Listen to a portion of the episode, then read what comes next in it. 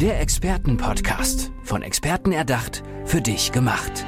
Experten aus nahezu allen Bereichen des Lebens geben wertvolle Tipps, Anregungen und ihr geheimes Know-how weiter. Präzise, klar und direkt anwendbar. Von A wie Affiliate bis Z wie Zeitmanagement. Der Expertenpodcast macht dein Leben leichter. Bei Männern in der Midlife Crisis muss ich sofort an ja Männer so um die 50 denken, die sich ein Motorrad kaufen, eine Lederjacke und dann sozusagen das Leben wieder spüren wollen. Ich weiß nicht, ob es einfach nur ein ja abgeklatschtes Klischee ist oder ob es der Wirklichkeit entspricht, denn Gestandene Männer in der Midlife Crisis ist das Thema von Thomas Krompholz hier bei uns im Expertenpodcast. Und Thomas, erstmal schön, dass du da bist. Ich freue mich sehr. Hallo. Ist es das richtige Bild oder würdest du sagen, nee, das ist ein absolutes Klischee? Es ist natürlich ein Klischee, aber wie entstehen Klischees? Aus Beobachtung in der Wirklichkeit. Ein Fünkchen Wahrheit es ist meistens ist drin. Immer ne? etwas dran, natürlich, absolut, ja. Du beschäftigst dich mit diesen Männern, mhm. die wahrscheinlich ja irgendwann so im Laufe ihres Lebens denken, war es das jetzt schon? Habe ich eigentlich überhaupt das erreicht, was ich möchte? Und dann vielleicht auch so ein bisschen Panik kriegen und eben in diese Midlife-Crisis geraten. Das Witzige ist, wir haben es ja vorher nicht abgesprochen. Nee. Im Grunde genommen lieferst du aber alle Stichworte, die ich jetzt gleich erwähnt hätte, tatsächlich. Äh, ja, absolut, ist es genau der Punkt. Und vielleicht bei Männern noch eher spürbar am Außen als bei Frauen. Da gibt es durchaus Unterschiede, in, nach meiner Erfahrung auf jeden Fall und ähm, du hattest vorhin gesagt, mit 50 Pi mal Daumen fängt Hätte ich jetzt oftmals so gedacht, früher an tatsächlich. Oh, Ziggy ja. Jung hat es mal irgendwann als die Krise der Lebensmitte definiert im Alter von 35 bis 50. Oh Gott, so früh ist das wo schon? es beginnt. Ja. ja, und der Startpunkt ist oftmals tatsächlich die Frage nach dem Sinn des Lebens oder nach einem, ja, dem, dem, dem erweiterten Sinn des Lebens. Was kommt jetzt noch? Hattest Mhm. du auch gesagt, ne? was passiert jetzt noch? Kann das schon alles gewesen sein? Typische Frage was mache ich denn mit meinen Träumen, Wünschen und Sehnsüchten noch in der mir verbleibenden Zeit auf dieser Erde? Ja, weil irgendwie denkt man ja auch so ein bisschen, ja, wenn man dann, dann 40 ist oder so, naja, wird es noch besser? So der Körper baut ja dann irgendwann auch wieder ab und da könnte ich mir schon vorstellen, dass man sich da so ein bisschen unter Druck gesetzt fühlt. Wie kam es überhaupt dazu, dass du dieses Thema zu deinem ja, Spezialthema, zu deiner Expertise gemacht hast? Ich habe in den letzten ja, Pi mal Daumen 10, 11, 12 Jahren sehr, sehr viel mit Menschen gearbeitet, die tendenziell mit beruflichen Themen auf mich zukamen, die also sagen, ich würde meine Berufung gerne finden, Thema Sinn natürlich auch eine große Rolle gespielt dabei, die an sich unzufrieden waren und die irgendwie das Gefühl hatten, ich bin an so einem Punkt, wo es nicht wirklich weitergeht, wo keine echten Entwicklungsmöglichkeiten mehr da sind, außer natürlich auf der Karriereleiter aufzusteigen. Das ist nicht für jeden alles. Und ähm, hier habe ich festgestellt, dass die Ideen und Gedanken oder Bedürfnisse durchaus ähnlich sind dieser Menschen und dass diese Frage oder das Erleben der Endlichkeit, also wenn wir etwas älter werden, dann stellen wir fest, aha, die verbleibende Zeit wird weniger, ganz zwangsweise. Und auch hier das Gefühl manchmal für diejenigen, dass die sagen, die Zeit vergeht fast ein bisschen gefühlt schneller. Mhm. Und wie kriege ich alles jetzt das? Schon, ja. Ja, tatsächlich. Und wie kriege ich alles das, was ich eigentlich noch auf meiner Liste draufstehen habe, was ich gern machen will noch, in diese verbleibende, sich immer schneller drehende Zeit unter. Ja, So. und vielleicht auch so ein bisschen, lohnt sich das überhaupt noch für mich, was Neues anzufangen? Und den Gedanken finde ich auch ganz schlimm, wenn, wenn ich mir vorstelle, jemand hat den. Ja, in in meiner Erfahrung gar nicht so häufig tatsächlich. Allerdings im Gegenzug dazu ähm, kriege ich das noch hin. Also nicht im Sinne von lohnt sich aber wie kriege ich es hin, ohne alles, das, was heute existiert, in Frage zu stellen plötzlich. Und wir kennen ja viele Beispiele oder zumindest einige Beispiele. Ich kenne einige Beispiele von Menschen, die ihr Leben von heute auf morgen auf den Kopf gestellt haben. Nach Australien ausgewandert, Job gekündigt, äh, VW-Bus gekauft, irgendwie durch die Welt gereist und so weiter. Und es braucht nicht immer diese radikalen Maßnahmen, sondern manchmal reichen auch kleine Stellschrauben, aber die Fragen bleiben natürlich trotzdem die gleichen.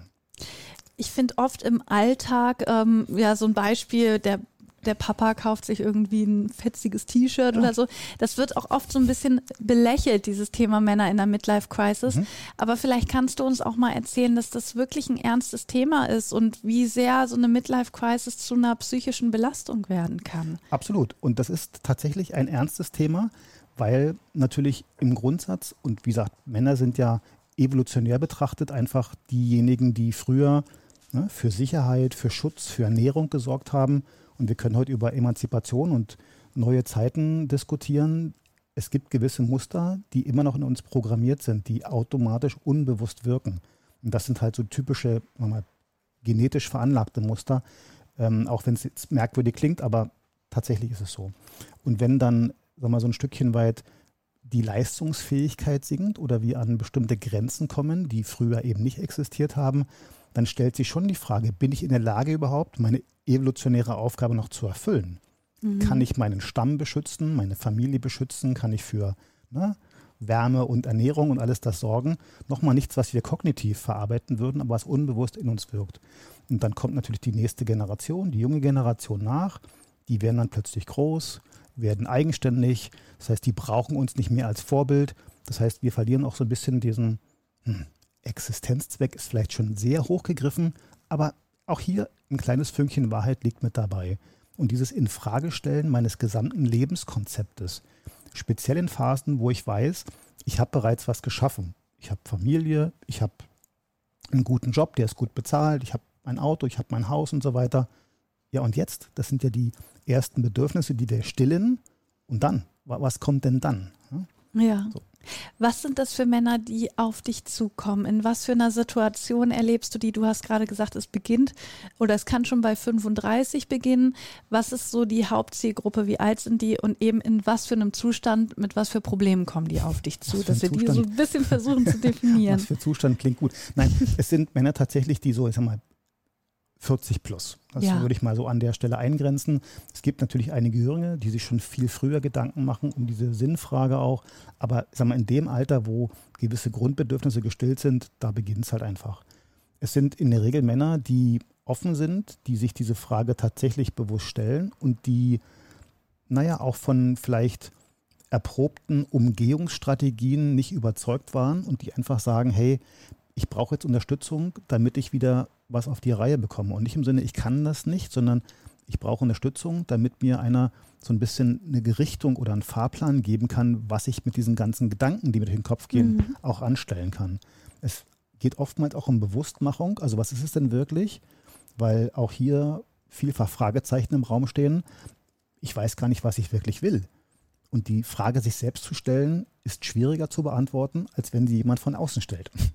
Sind das eher Führungskräfte oder sind das eher Arbeitnehmer und Unternehmer? Äh, kann man da sehen, okay, es ist vielleicht eine Gruppe, die es mehr trifft als eine andere Gruppe oder ist das wirklich durch die Bank weg? Ähm, ja, viele Männer machen sich da Gedanken. Es lässt sich schwer eingrenzen auf bestimmte Berufsgruppen oder Hierarchiestufen ja. tatsächlich. In der Regel sind es Menschen, die über einen das meine ich jetzt nicht respektierlich, ein erhöhtes Bildungsniveau verfügen, also eine bestimmte Bewusstheit über die Prozesse, die Welt und so weiter, ähm, die dann an diesen Punkt kommen und die eben auch offen sind für eigene persönliche Entwicklung, offen für Veränderung und äh, offen für Unterstützung von außen. Es gibt da immer noch die äh, Sorte Mensch, und das differenziere ich gar nicht zwischen Mann und Frau, die sagen, ja, da brauche ich doch keine Hilfe, das kriege ich alleine hin. Ja, ich, also man hört ja auch, so äh, sagen ja auch einige Psychologen, dass es doch mehr die Frauen sind, die eher bereit sind, sich Hilfe zu suchen, gerade auch ja. äh, aus psychologischer Sicht. Und Männer tun sich damit doch schwer. Und wenn du jetzt eben sagst, es sind dann doch die reflektierteren Männer, die zu dir kommen, passt das natürlich. Ne? Natürlich, ja. Und es gibt nach meiner Erfahrung oder Recherche zu wenig Angebote in dieser Art für Männer, wenn überhaupt vernünftige Angebote. Das ist also oftmals, was in diesen, und das meine ich jetzt auch nicht despektierlich, mhm. schamanisch, esoterisch, spirituellen Bereich reingeht, so Retreats, Schwitzhütte und ähnliches, oder eben so die typischen Dinge wie Angeltouren, Motorradtouren und ähnliches. Ja. Okay, ist ein schöner Anfang tatsächlich. Es braucht nach meiner Erfahrung einfach noch mehr. Es gibt für Frauen unzählige Angebote, angefangen von Yoga-Retreats und Meditationsevents und Frauen-Business Club und Empowerment Circle und so weiter. Ganz viele Möglichkeiten. Für Männer eher dünn gesät, weil dieses, die Bewusstheit vielleicht noch gar nicht so da ist. Und wie du vorhin sagtest, dass Frauen tendenziell eher in der Lage sind, selbst zu hinterfragen, sich selbst zu reflektieren, dass Veränderung notwendig ist. Währenddessen Männer, und auch hier ist es natürlich sehr pauschalisiert gesprochen, eher an Grenzen kommen und sagen, ja, ich weiß gar nicht weiter, was mache ich denn jetzt vor Schreck? Ja, also dieses, das ist wichtig, dass du das nochmal gesagt hast. Wir äh, pauschalisieren das hier natürlich. Ne? Natürlich. Die, ja, ja. Also die Statistik gilt nicht für jeden Einzelnen, Nein. deswegen äh, das nochmal, dass wir das erwähnt haben. Genau. Aber du, du erlebst es ja und deswegen Ja. hast du ja auch äh, einen guten Blick darauf und kannst sagen, ja doch, so und so ist es eben bei den meisten. Nicht bei allen, aber bei den meisten.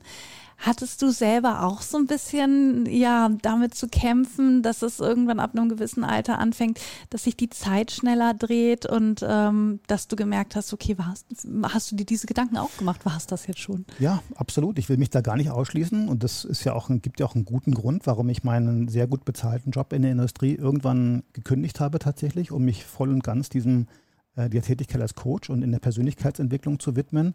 Für mich war das eine, äh, ein, ein sag mal, Game Changer in meinem Leben tatsächlich, in diesen Bereich reingegangen zu sein. Es hat für mich alles verändert, meine komplette Sicht auf die Welt, meine Handlungsweise, meine Einstellung.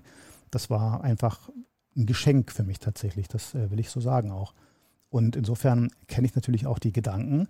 Und selbst heute, wo ich mit einer relativ guten Reflexion auf viele Dinge schauen kann, stelle ich fest, dass auch auf meiner Wunschliste noch Dinge draufstehen, naja, da muss ich mich jetzt auch mal ein bisschen bewegen, um das noch hinzubekommen, weil es ist durchaus noch einiges auf dieser Liste drauf. Und auch hier sei gesagt, es gibt ja immer wieder auch Angebote draußen, die irgendwann vorbei sind. Ich erinnere mich noch sehr gut daran, ähm, als in Hongkong der neue Flughafen gebaut wurde, außerhalb der Stadt auf der Insel. Ja. Ich habe immer gesagt, ich würde einmal noch gerne nach Hongkong fliegen, in diesen alten Flughafen rein. Man, man flog direkt durch die Häuser durch, im Grunde wie fast wie Tempelhof, Berlin früher, so auf diesen alten Flughafen. Irgendwann war der zu. Da gab es ihn nicht mehr, da ging das nicht mehr. Und einen zweiten gibt es ja nicht. Ne? Exakt, also, du genau hast ja so, nur ne? diese eine Möglichkeit gehabt. So. Und da gibt es natürlich ganz viele Dinge, die irgendwann vorbei sind. Interrail-Ticket gilt bis 26. Ja, sowas habe 27, ich bist aber, du raus. Ja, genau, sowas habe ich aber jetzt mittlerweile auch schon gedacht, dass ich äh, irgendwie, ich, ich war Work and Travel in Australien nach dem Abi und dieses Angebot galt irgendwie bis 29 oder 30 oder so. Und da habe ich damals nach der Schule gedacht, boah, da hast du ja noch ewig Zeit, da kannst du ja noch mal hin. Here we are. Und jetzt bin ich äh, darüber hinaus und habe gedacht, oh Gott, That's the point. ich muss Genau. da letztens wieder dran denken und Ja. habe gedacht, oh, das, das hast du jetzt tatsächlich überschritten. Diese Ja. Möglichkeit bleibt mir zum Beispiel nicht mehr. Genau. Klar kann ich das immer noch machen, aber nicht mehr in diesem äh, Paket, was es da gab. Ganz genau. Und ich, ähm, was mich besonders berührt, bewegt hat, ist ein Buch von Bronnie Ware, einer australischen Krankenschwester, Palliativkrankenschwester, die über viele Jahre hinweg Sterbende begleitet hat und gefragt hat, was sie in ihrem Leben am meisten bereuen. Und was mich wirklich, ich kann es ja, wir sind ja unter uns, ich kann es ja jetzt hier sagen, zu Tränen gerührt hat, war der Nummer eins Grund. Ich wünschte, ich hätte den Mut gehabt, mein eigenes Leben zu leben und nicht so sehr aufs Außen zu hören. Boah, Dann das erschreckt einen richtig, ja. Wow, wenn Menschen im Alter nach einem erfüllten, lang, äh, langjährigen Leben zurückblicken und sagen, äh, ja, schade eigentlich, ich bin irgendwie fremdgesteuert gewesen, ich habe gar nicht mein Leben gelebt, ich bereue es und kann es nicht mehr ändern. Mhm. Und das weh, somit, oder? ja, und wenn man sich überlegt, das ist somit einer der letzten Gedanken, die diese Menschen hatten. Ja. In dem Fall, wenn das der Nummer eins Grund ist, das scheint ja dann nicht nur irgendwie einer gewesen zu sein, der sich das gedacht hat. Genau so. äh, finde ich sehr erschreckend und ja, Ja. tut weh. Das, So. das glaube ich. Man sagt ja auch, dass man eher die Dinge bereut, die man nicht gemacht hat, als die, die man äh, gemacht hat. Ganz genau, ja. Und deshalb ist meine Mission eben auch, Menschen zu begleiten und spezifisch eben auch die Männer, ähm, dass sie irgendwann am Ende ihres Lebens zurückschauen können und sagen, wow, was für eine geile Reise. Die Menschen, hier könnten wir eigentlich schon den Podcast beenden, weil das gerade ein schöner Oh. Schlusssatz war. Aber ich möchte noch kurz auf, ähm, auf die Frage zu sprechen kommen. Die Männer, die zu dir Mhm. kommen, die befinden sich ja wahrscheinlich schon so ein bisschen in dieser Krise. Also es fängt an, dass sie darüber nachdenken. Mhm. Äh, kannst du uns Tipps geben, wie man das verhindert von vornherein, dass man in diese Midlife-Crisis gerät? Wann sollte man anfangen, irgendwie schon mal so ein bisschen ja, über sein Leben nachzudenken, die ein oder den einen oder anderen Weg vielleicht schon rechtzeitig einschlagen? Na, ich sag mal so, es ist nie zu früh, damit anzufangen, über sein Leben nachzudenken. Und auch nie zu spät, by the way. Ähm, es ist ich habe mit ganz vielen Menschen gearbeitet, die gesagt haben, ich habe BWL studiert und meine Frage war immer, okay, was war denn der Grund, dass du BWL studiert hast? Ja, mein Vater hat ja, BWL studiert und meine Mutter war Anwältin. Ja, und was hätte ich machen sollen? voll oft auch, ja, studier okay, BWL, dann hast du das Richtige gemacht. Genau, mach ja. was Solides, Junge, und dann genau. kann nichts passieren. Und äh, es klingt wie ein Klischee und ich habe es auch früher nie geglaubt. Es ist tatsächlich oft passiert, dass diese Aussage kam. Das heißt, was mir das zeigt, ist, dass wir auch, also dass viele Menschen eben Tatsache von außen gesteuert werden, weil sie nicht genau wissen, was sie wollen. Mhm. Und es geht immer darum zu gucken, wenn ich mich gerade eben nicht gut fühle, dass es unstimmig ist für mich, zu gucken, aha, wo kommt diese Unstimmigkeit denn gerade her? Was ist das, was mich am meisten triggert im Augenblick? Was bewegt mich emotional? Ja. Woran könnte das liegen? Und dann im zweiten Schritt halt zu gucken, mh, wenn es das ist, was mich gerade stört oder triggert, was wäre die Alternative dazu? Was will ich denn anstatt dessen? Was will ich wirklich? Und das sind die zentralen Fragen halt. Ne? Und dafür ist es notwendig, auch äh, ein Stückchen weit sich selbst besser kennenzulernen. Und zwar in dieser, ich sag mal, Kernfunktion. Ne? Sind ja, wir, wir, tragen ja auch viele Rollen mit uns rum, die wir eingenommen haben oder einnehmen mussten, möglicherweise auch. Was macht uns als Essenz aus in all den Fähigkeiten, Fertigkeiten, Talenten und Aspekten, Facetten, die wir mitgebracht haben auf diese Welt und die wir uns über die Jahre hinweg angeeignet haben. Und was machen wir daraus? Also was ist wirklich von der Tiefe unseres Herzens der Wunsch oder die Wünsche, die wir gerne noch umsetzen möchten? Und dann zu gucken, sind es meine Wünsche oder sind es Wünsche, die irgendwie für andere erfüllt werden müssen oder sollen oder die von außen auf uns aufdoktriniert worden. Ich sag's mal so hart. Thomas, ich möchte zum Abschluss von dir noch hören, äh, ja, wenn uns jetzt der ein oder andere Mann zugehört hat, der sich mhm. vielleicht auch angesprochen fühlt und deine Hilfe benötigt, wo findet er dich? Wie erreichen wir dich? Ja, also aller einfachsten natürlich auf meiner Webseite. Dort gibt es schon die ersten interessanten Informationen unter www.thomas-krompholz.de.